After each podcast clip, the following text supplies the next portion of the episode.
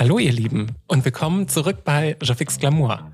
Ich bin Max, Pronomen er, ihm und euer Host im Jafix Glamour. Heute habe ich mir gedacht, warum in die Ferne schweifen, wenn das Gute sitzt, sagen wir es wie es ist, nebenan.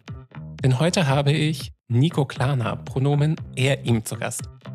Nico ist ein Kollege von mir und arbeitet bei BCG Platinion, der IT-Strategieberatung der Boston Consulting Group. Und zur Zeit der Aufnahme, da haben wir etwas tief gestapelt, denn ich habe Nico noch als Senior IT-Architekt anmoderiert, aber der gute Nico, der ist in der Zwischenzeit befördert worden. Und deshalb, die Feste müssen gefeiert werden, wie sie fallen bitte ich darum, dass wir jetzt hier mal alle einfach Nico zur Beförderung gratulieren, nämlich zum Manager IT Architecture. Mit Nico spreche ich darüber, wie er hätte um ein Haar auch Europarechtler werden können, was er von Flirten im Meetingraum hält und warum wir als queere Community sogar manchmal im Vorteil sind, wenn es darum geht, Karriere zu machen. All das, das besprechen wir jetzt. Fix Glamour, der queere Karriere-Podcast mit Max und seinen Gästen.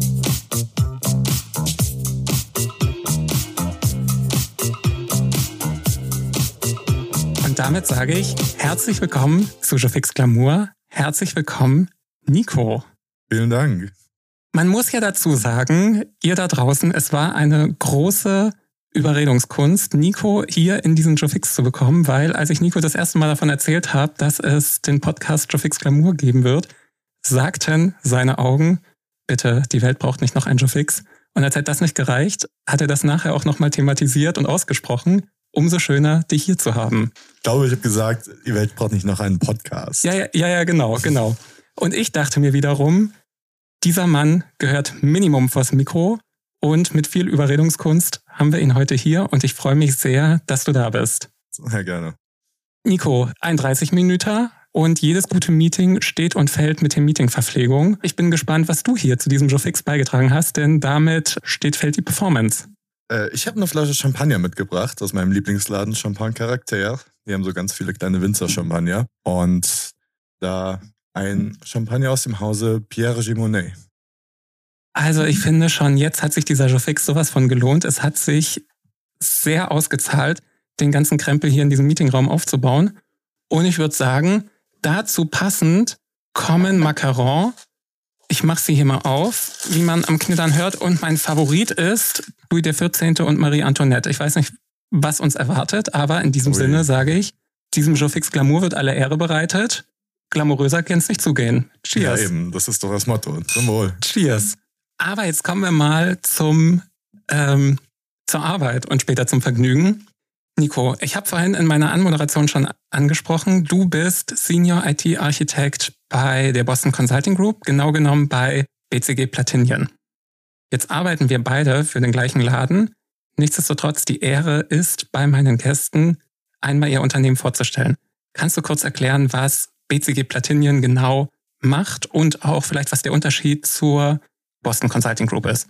Ja, gern. Also als BCG Platinum sind wir der IT-Strategie, IT-Architektur Teil von BCG. Das heißt, wir machen auch Beratung, gehen aber immer dann rein, wenn die Fragestellungen beim Kunden etwas technischer werden, als der klassische BWLer sie lösen kann. Und was machst du konkret als Senior IT-Architekt in diesen Teams?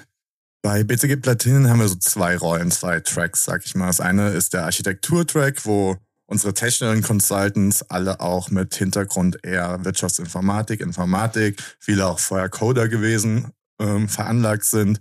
Und wir haben den klassischen IT-Consulting-Track. Da ist ein bisschen mehr Betriebswirtschaft dabei, geht es dann mehr um Programmsteuerung, Prozessaufsetzen, während der Architektur-Track sich wirklich tief auf Systeme oder auf Digitalisierungsstrategien konzentriert. Das heißt, du kannst coden?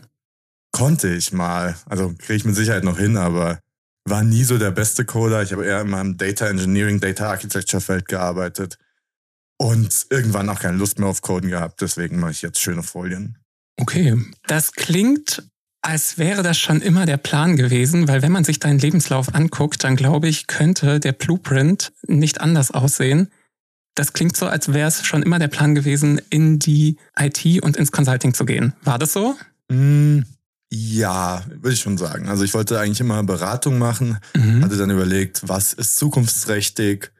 Und da ich mich als Kind schon immer so ein bisschen für Computer interessiert habe, immer etwas programmiert, so angefangen mit einfachen Websites und dann auch so kleinere Programme, habe ich dann auch in der Schule Informatik als Zusatzfach gewählt BWL war aber auch immer schon eine meiner Leidenschaften und dann kam mit Wirtschaftsinformatik als Studiengang eigentlich da die perfekte Mischung zustande. Da ich gerne reise, da ich gerne viel unterwegs bin, aber auch gerne mit Menschen arbeite, also nicht mhm. den ganzen Tag vorm Rechner sitzen will, war dann Beratung mehr oder weniger das logische Ende. Das klingt super, super durchdacht, weil wenn ich mich zurückerinnere, ich wusste wirklich nicht, was ich machen wollte und ich habe dann einfach BWL studiert, so der Klassiker und irgendwie bin ich dann zur Marketing-Melanie geworden. Aber ähm, das klingt bei dir deutlich strategischer. Mhm. Wenn du heute nochmal die Wahl hättest und heute nochmal sagst, ey, mit dem ganzen Wissen, wär's nochmal IT-Beratung, wär's nochmal Consulting? Boah, es ist schwer zu sagen. Ähm, ich bin happy mit dem, was ich mache, mhm. denke aber mittlerweile, in allem, in dem du gut bist, kannst du auch Erfolg haben.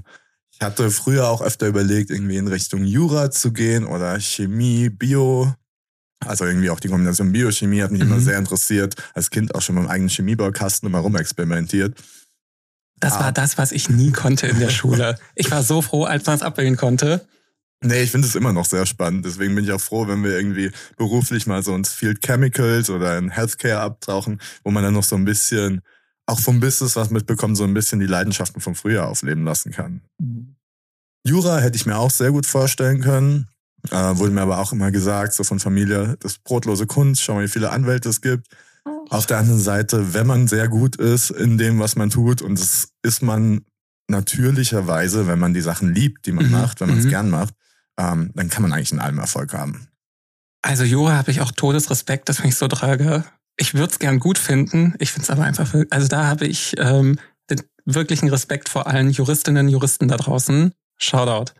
Ja, wir haben ja im Wirtschaftsinformatikstudium auch so einen kleinen Rechtsanteil. Ja. Und da mir das nicht gereicht hat, habe ich mich dann manchmal mit Freunden sogar noch in die Jura-Vorlesung gesetzt, so Europarecht einfach mal so nebenbei mitgenommen. Ist auch was anderes, wenn du weißt, du musst am Ende des Semesters keine Prüfung schreiben. Ja, ja, ja. Dann genau. hörst Klar. du der Vorlesung viel interessiert dazu, gehst auch nur hin, wenn dich das interessiert, das Thema, mhm. was gerade dran ist. Ähm, ja, aber so habe ich auch schon im Studium immer mein Wissen etwas breiter aufgestellt, als es eigentlich sein müsste. Also Nico, der Senior IT Consultant, AK halber Europarechtler, habe ich hier vor mir sitzen.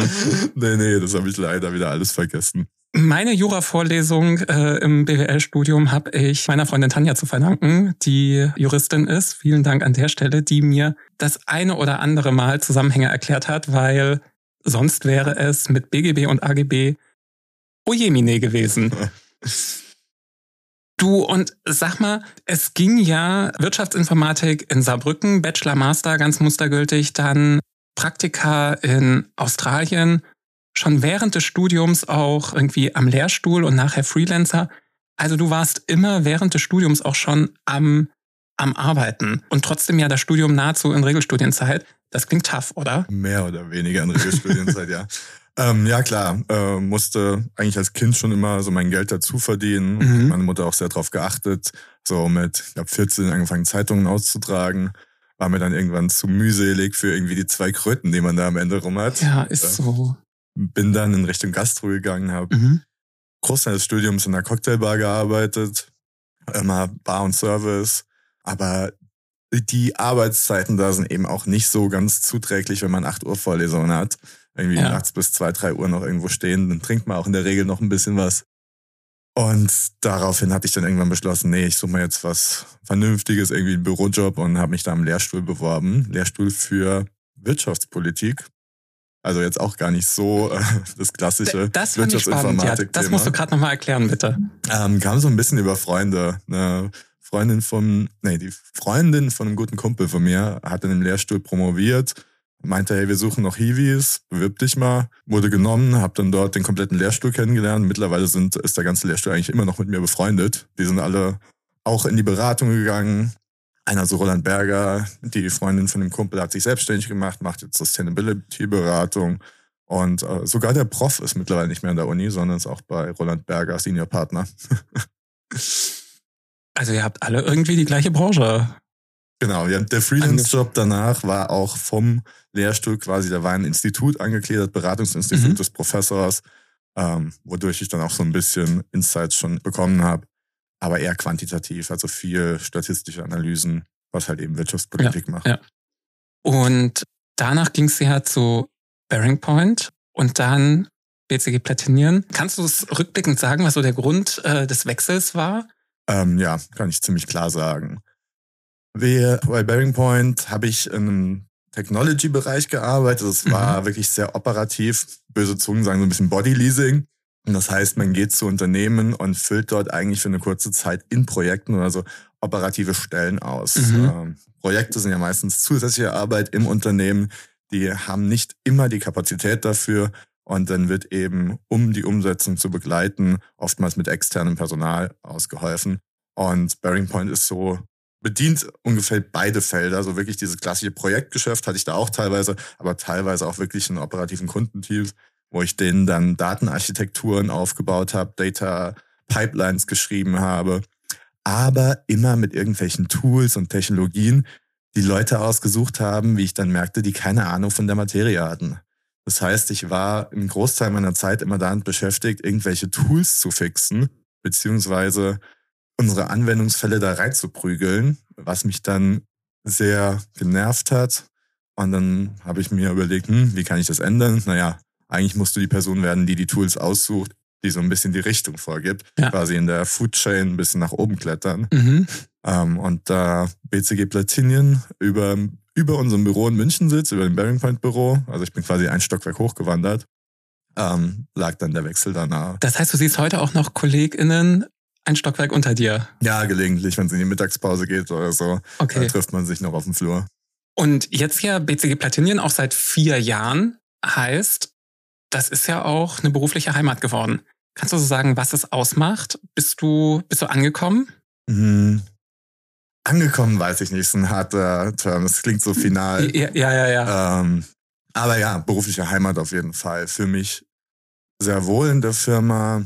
Die Aufgaben sind spannend, immer wechselnd. Es gibt immer was Neues. Also auch die Firma BCG, BCG Platinien ist ständig im Wandel.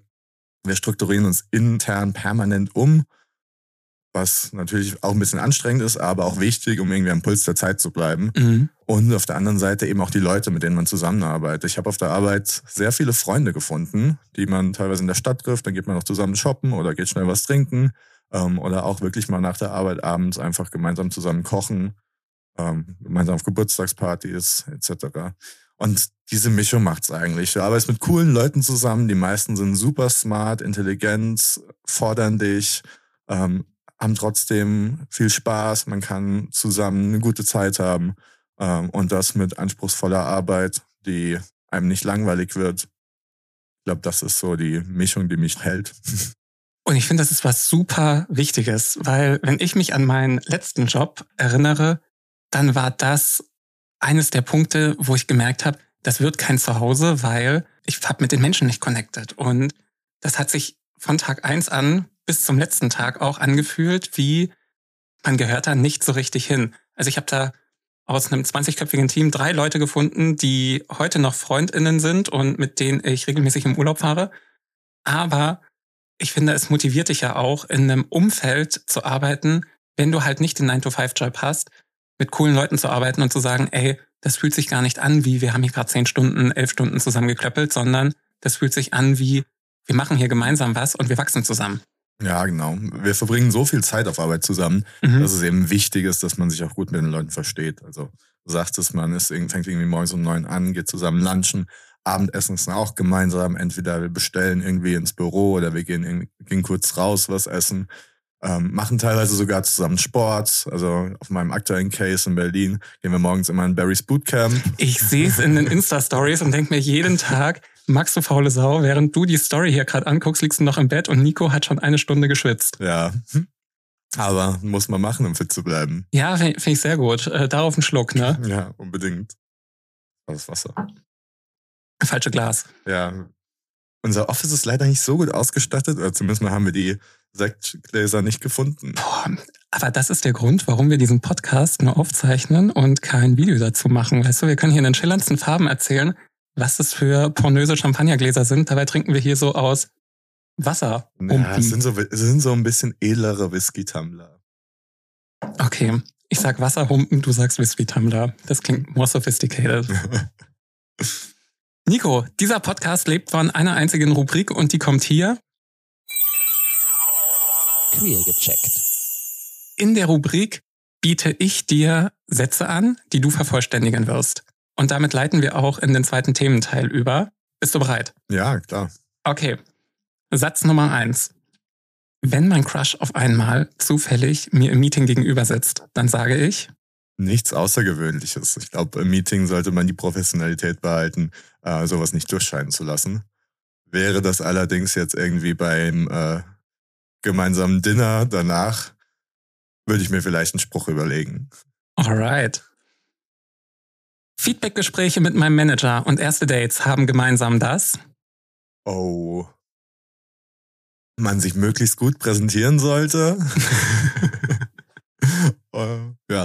Okay. Und letzte Frage.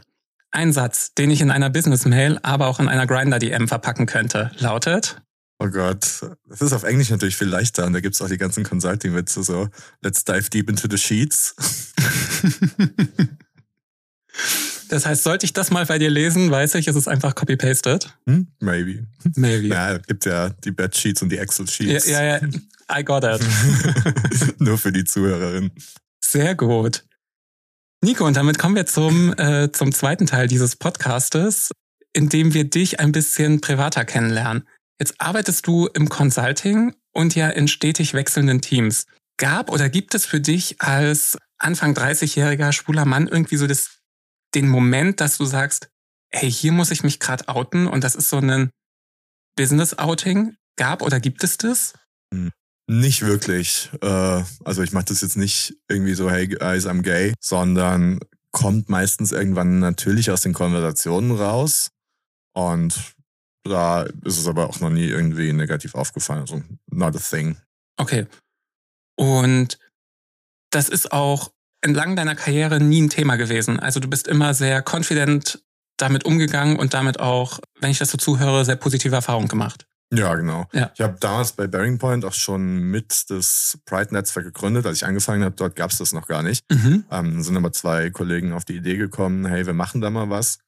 Gab auch nicht so wirklich Visibilität darüber, ähm, wie groß da, ob es überhaupt eine Community in der Firma gibt. Und die haben das, oh, nee, ich glaube, das war durch die Sticks and Stones. So, ich habe gemerkt, wir sind dort, habe ich den halt Bearing Ja. Point dort auch mal gesehen und habe dann mich über HR äh, da hinschicken lassen, so zum Mhm. Rekruten und habe da dann Kollegen, Kolleginnen kennengelernt, ähm, die dann mich irgendwann angeschrieben haben, hey, wir haben da was vor, bist du am Start? Und habe das dann mitgegründet. Und ich glaube auch bei BCG war es nach einiger Suche in unseren internen Seiten, mittlerweile sind wir da besser aufgestellt. Man findet es direkt, äh, wird auch im Onboarding irgendwie darauf hingewiesen, dass wir hier Netzwerke haben. Aber auch vom BCG wusste ich, dass es da ein Pride-Netzwerk gibt. Ist Mhm. ja sehr prominent nach außen auch aufgestellt. Und bin dann, glaube ich, habe mich direkt in der zweiten Woche nach meinem, äh, ja, nach meinem Beitritt dort angemeldet. Ewig nichts gehört, bis dann ganz kurzfristig eine Einladung zu einem Outing kam. Outing im BCG-Kontext. Das müssen wir heißt- erklären. Ja. Du, und darauf nehme ich auch noch einen Outing. Schluck, ne? Und mir auch gerne noch nach. Komm. Ähm, Outing im BCG-Kontext heißt, äh, man fährt wohin, so ein bisschen Betriebsausflug. Äh, allerdings machen wir das pro Team, also pro Office oder pro Projektteam oder pro Practice Area. Also in wie vielen Teams du bist, da gibt's eigentlich immer ein Outing. Und ich wurde dann, bevor ich überhaupt eine Anmeldungsbestätigung hatte von äh, BCG zum Year-End-Outing eingeladen, sind wir irgendwie außerhalb Berlin, von Berlin in so ein See, ein Hotel, haben irgendwie abends Drinks gemacht, bisschen Mhm. gequatscht und nächsten Morgen Workshop, hey, wie können wir das Netzwerk weiterbringen? Und das war so mein Einstieg auch bei Pride at BCG. Findest du, dass, einen, dass es einen Unterschied macht, wenn eine Company ein Netzwerk hat oder aber, wenn es das eben nicht gibt? Ja, auf jeden Fall. Ähm, gestern nochmal mit Freunden drüber gesprochen.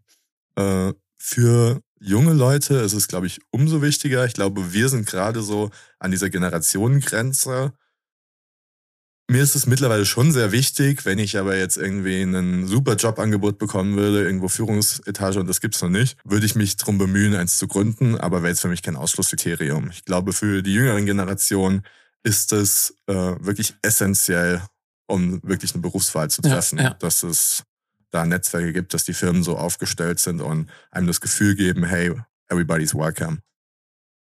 Ich kann mich auch bei mir zurückerinnern, also mein erster richtiger Job war bei der Commerzbank und die Commerzbank hat ein relativ großes, für deutsche Verhältnisse relativ großes Pride-Netzwerk und der nächste Job danach war in der Agentur.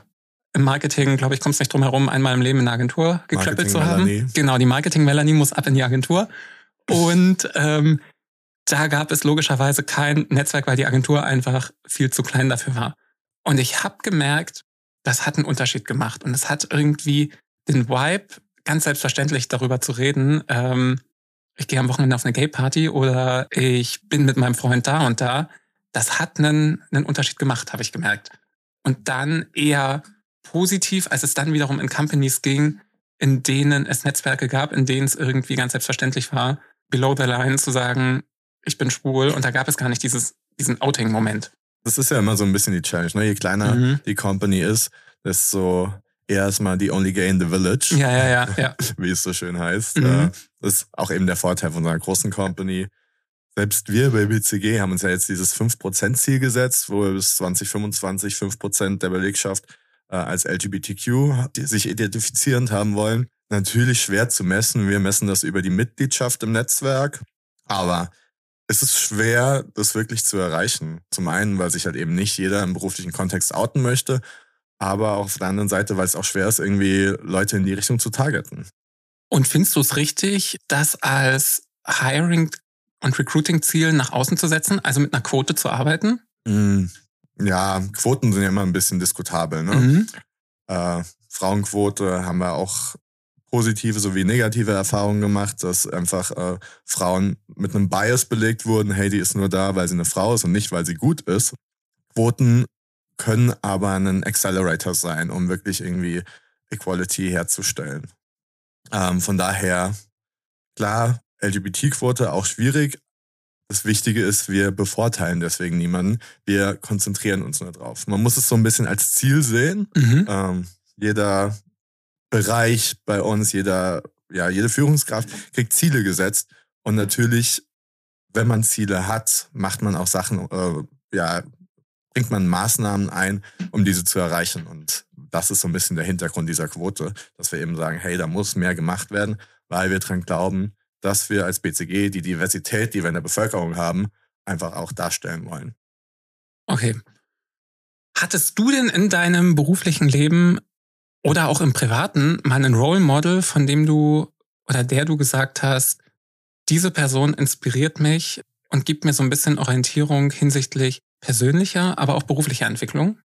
Schwierig. So Role Model würde ich nicht sagen. Ich habe viel, viele Leute, die mich inspirieren. Zum einen meine Tante, die äh, Geschäftsführerin bei einer Beratung auch ist. Und sie hat mich eigentlich immer so als einzige Karriereperson in meiner Familie war so ein bisschen der Nordstern. Aber ansonsten, ich habe jetzt nicht so jemanden, den ich hinterher eifere. Finde generell Führungspersonen spannend. Lese auch super gerne das Manager-Magazin, einfach so, um zu sehen, was Leute machen, die Berichterstattung darüber, wie sie arbeiten, wie sie agieren, aber auch teilweise dann so das Private, die Hintergründe dahinter. Ähm, aber sonst habe ich eigentlich keine wirklichen Vorbilder. Und jetzt hatten wir es gerade schon, Thema Quote. Glaubst du, dass wir als LGBTIQ Plus Community im Jahr 2023 das haben, was wir brauchen, um Karriere machen zu können, wenn wir wollen? Oder sagst du, du vermisst was, du wünschst dir was? Das spielt ja so ein bisschen die Frage mit rein, ne? braucht es noch Pride? Ich glaube, Pride äh, braucht es auf jeden Fall. Mhm. Wir sind auf vielen, in vielen Stellen der Welt einfach noch nicht so weit, wo Homosexualität noch diskriminiert wird, teilweise kriminalisiert wird in Europa, Deutschland, in dem Berufskontext, glaube ich, sind wir jetzt mittlerweile an einem Punkt, dass es kein Nachteil mehr ist. Es wandelt sich sogar so ein bisschen in die Richtung, dass es ein Vorteil ist, dadurch, dass man mehr Visibilität innerhalb eines Unternehmens bekommt. Von daher würde ich sagen, wir sind gut aufgestellt gibt natürlich noch äh, Luft nach oben. Es gibt immer noch Führungskräfte, gerade ältere Führungskräfte, die damit nicht so viel anfangen können, die einfach keine Berührpunkte damit haben, dass ihnen mhm. fremd ist und dadurch so ein bisschen Distanz waren. Aber ich glaube, durch unsere Arbeit im Pride-Netzwerk oder generell über die ganzen Pride-Initiativen auf der Welt, der ganze Juni, gehen wir dann in die richtige Richtung. Ich weiß nicht, wie es dir geht. Jetzt sitzen wir ja, wie gesagt, im selben Boot, weil äh, selbe Company. Für mich ist es schon eine Orientierung und auch wirklich ein positiver Aspekt, dass ich merke, hey, da sitzen auch Leute im Management, die offen Teil der Community sind, wo ich merke, okay, das ist kein Widerspruch. Du kannst Karriere machen und queer sein. Das merke ich schon, das finde ich, das ist ein großer Vorteil. Wäre ja auch schlimm, wenn es das wäre. Ja, ab, absolut. Aber ich glaube, vor zehn Jahren hätten wir eine andere Diskussion geführt. Ja, da war es wahrscheinlich eher so, man macht Karriere trotzdem. Mhm. Und heute ist es eher so, ja, man macht Karriere. Punkt. Punkt. Genau. genau. Und jetzt bist du ja als Berater aber auch in einem internationalen Kontext unterwegs. Und du hast es gerade schon angesprochen. Es gibt andere Teile der Welt, da sieht die Lage ganz anders aus. Ist es hinsichtlich Projektstaffing, also vielleicht müssen wir den Prozess kurz nochmal erklären, wie BeraterInnen auf Projekte kommen, aber dann ja auch global in einem Laden wie Boston Consulting Group ist es für dich da ein Nachteil oder aber suchst du dir Projekte dedicated nach den Areas aus? Wir werden gefragt. Ähm, wir können so Global Stuffing Preferences angeben nach Regionen. Eine ist zum Beispiel Middle East. Da kannst du dann sagen, will ich nicht hin. Und auch wenn du irgendwie weiter weg gestufft wirst, bleiben wir meistens auch zwei Wochen. Das heißt einmal übers Wochenende da. Da wirst du gefragt, hey, kannst du dir das vorstellen? Aber auch, hey, fühlst du dich safe äh, in diesem Ort gerade, also ich meine, in Saudi-Arabien musst du als Frau mit Hijab rumlaufen. Ja. Ähm, werden die Kolleginnen auch gefragt, hey, kannst du dir das vorstellen? Und natürlich würde ich zum Beispiel, wenn ich jetzt nach Saudi-Arabien gehen würde, würde ich mir überlegen, okay, erstmal will ich dorthin und zwar erstmal, okay, was muss ich dann machen? Würde zum Beispiel den Pride-Sticker, den ich auf meinem Laptop habe, wahrscheinlich entfernen, um einfach nicht die Diskussion zu bekommen. Mhm. Aber du spürst da jetzt überhaupt keinen Nachteil straighten Kollegen gegenüber. Nee, gar nicht. Okay.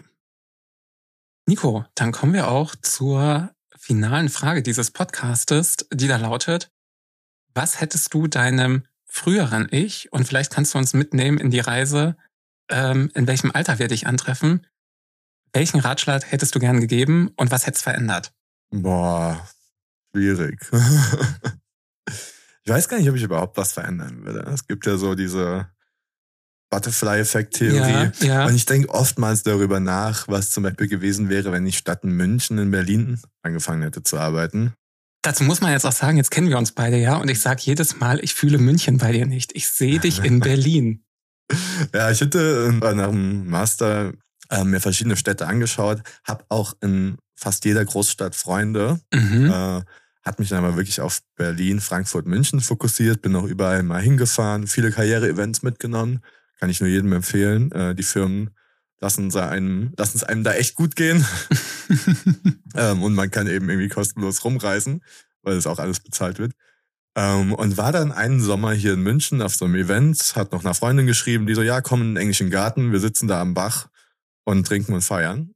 Äh, war ein lauer Sommerabend, irgendwie gemütliche 25 Grad draußen, saßen am Eisbach, zwei Kästen Bier da drin, Füße reinbaumeln lassen. Das klingt unschlagbar. Genau, und dann habe ich gesagt, okay, ich komme nach München. das heißt, es ist bei dir aber, wenn du überhaupt irgendwas hinterfragst, dann ist es der Moment nach dem Studium die Ortswahl. Nee, aber das ist so der Punkt, wo ich glaube, das war eine bewusste Entscheidung, die ich getroffen habe, mhm. die mein Leben ganz stark verändert hätte. Also wenn ich nach Berlin gezogen hätte ich andere Leute kennengelernt. Ähm, also hätte wahrscheinlich auch bei Bearing Point angefangen. Mhm. Ähm, aber ja, ganz anderen Freundeskreis aufgebaut. Weiß gar nicht, ob ich heute überhaupt bei BCG Platinien wäre. Ähm, von daher, who knows? Und das, das ist eigentlich so der Punkt, über den ich am meisten nachdenke. Aber jetzt nicht, dass ich es irgendwie bereue. Du und ich glaube, Berlin is still calling. Ja, bin ja aktuell wieder jede Woche dort. Eben, genau. Du kannst es ja gerade mal ausprobieren. Nico, dann sag ich vielen Dank für deine Zeit. Ähm, ich habe auch einen leichten Sitzen. An der Stelle muss man nochmal sagen, ne, ich habe es überhaupt nicht thematisiert. Dein Champagnergeschmack, der muss nochmal explizit gewürdigt werden. Der ist sehr gut. Und ich glaube, wir machen die Flasche leer. Ich sag herzlichen Dank. Und wenn ihr denkt, Jofix Glamour, das klingt komplett nach mir, ich habe einen Halbstünder frei, dann geht eine Mail raus bitte an vorzimmer.jofixglamour.de oder aber lasst eine Bewertung da, folgt gerne. Tschüss, Ken!